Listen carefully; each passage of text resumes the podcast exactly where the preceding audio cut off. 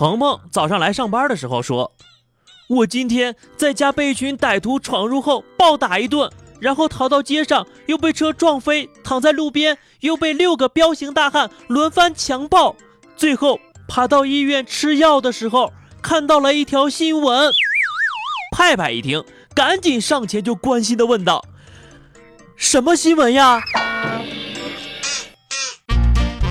本节目由澎湃新闻、喜马拉雅联合出品。听澎湃新闻，新颖独到，无尿点。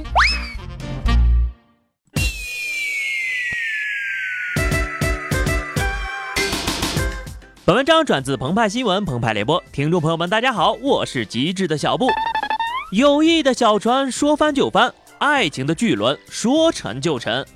也不知道是哪个二百五发明了这个测试哈。给你对象或者喜欢的人发。今天我吃药的时候看到了一个新闻。如果他回复你说是什么新闻，而不是问你为什么吃药，说明他不喜欢你。一时间呢，社交软件上充斥着这种无聊的问题。鹏鹏已经数不清收到了多少姑娘的提问了。作为一名整天和文字打交道的暖男，鹏鹏他第一反应就是缩句留下主谓宾。我看见新闻，而且对于我们这种新闻工作者来说，什么新闻我们不知道呀？时政思想、国际问题，来来来，尽情的问我们吧。最后，鹏鹏统一回复道：“哦天哪，宝贝儿你怎么了？为什么吃药？吃什么药了？身体没事吧？啊，我好心疼。别人都在乎你飞得高不高，我只在乎你。”飞得累不累？派派之所以中招，因为呀，这种问题本身就是一个坑。这句话很明显是在强调后半句的新闻，而吃药只是看见新闻的定语，制造出一种那个新闻很特殊，不然不会突然这么跟我说的思维陷阱。比如相声里说的：“我明儿不吃饭了，我去把你经理打一顿。”你打我经理干嘛呀？你看，你果然不爱我了。你都不问我为什么不吃饭。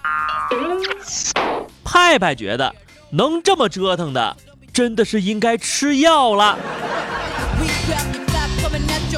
曾经有一个经典的段子，同样也是玩的一个注意力陷阱。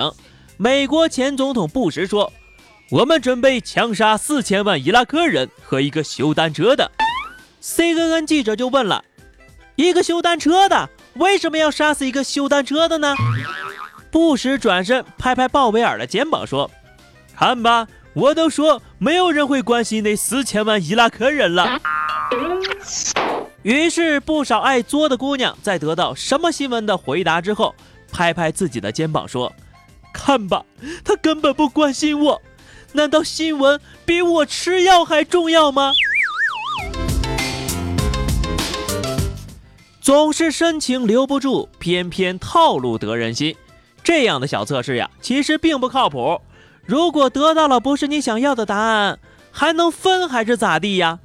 尤其是夫妻们啊，这年头离婚更要谨慎了。新的婚姻登记工作规范规定，从今年二月份开始实施，规定要求设立独立的离婚登记室，新婚对当事人进行分别询问、笔录的程序。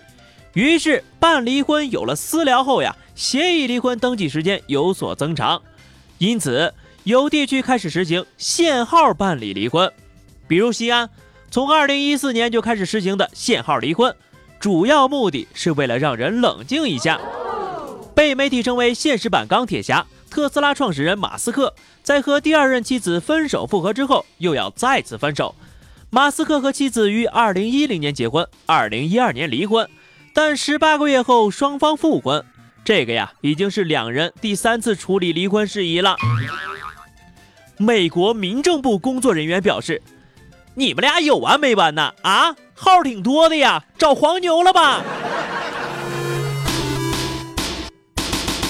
说起离婚手续的繁简，罗永浩还在新东方说相声的时候曾经提到过，拉斯维加斯作为全世界最替消费者着想的城市。考虑到不少人来赌钱赌得倾家荡产、家破人亡，于是推出了世界上唯一的快速汽车离婚通道。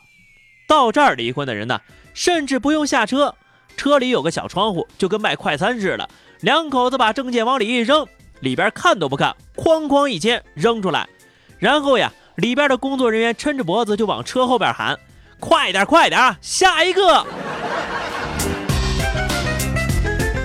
如果有朋友在回答吃药的时候看了一个新闻，下意识的回了句“什么新闻”的话，鹏鹏拍着胸脯告诉你。不要慌，还可以抢救一下。因为你吃药的时候，我隔着屏幕不能喂你，不能叮嘱你要按时吃药，不能为你忙前忙后照顾你，我好无助，哈，我好痛心。但是我可以和你一起看新闻，一起和你讨论，逗你开心，分散你对病痛的注意力，忘却苦口的药，陪着你慢慢好起来。愿这世间少一些套路，多一些真诚，不然的话，限号离婚也摆不平，摇号离婚、竞拍离婚就在不远的未来了。好的，那么以上就是本期节目的全部内容了。更多新鲜资讯，敬请关注喜马拉雅澎湃新闻。下期节目我们再见吧，拜拜。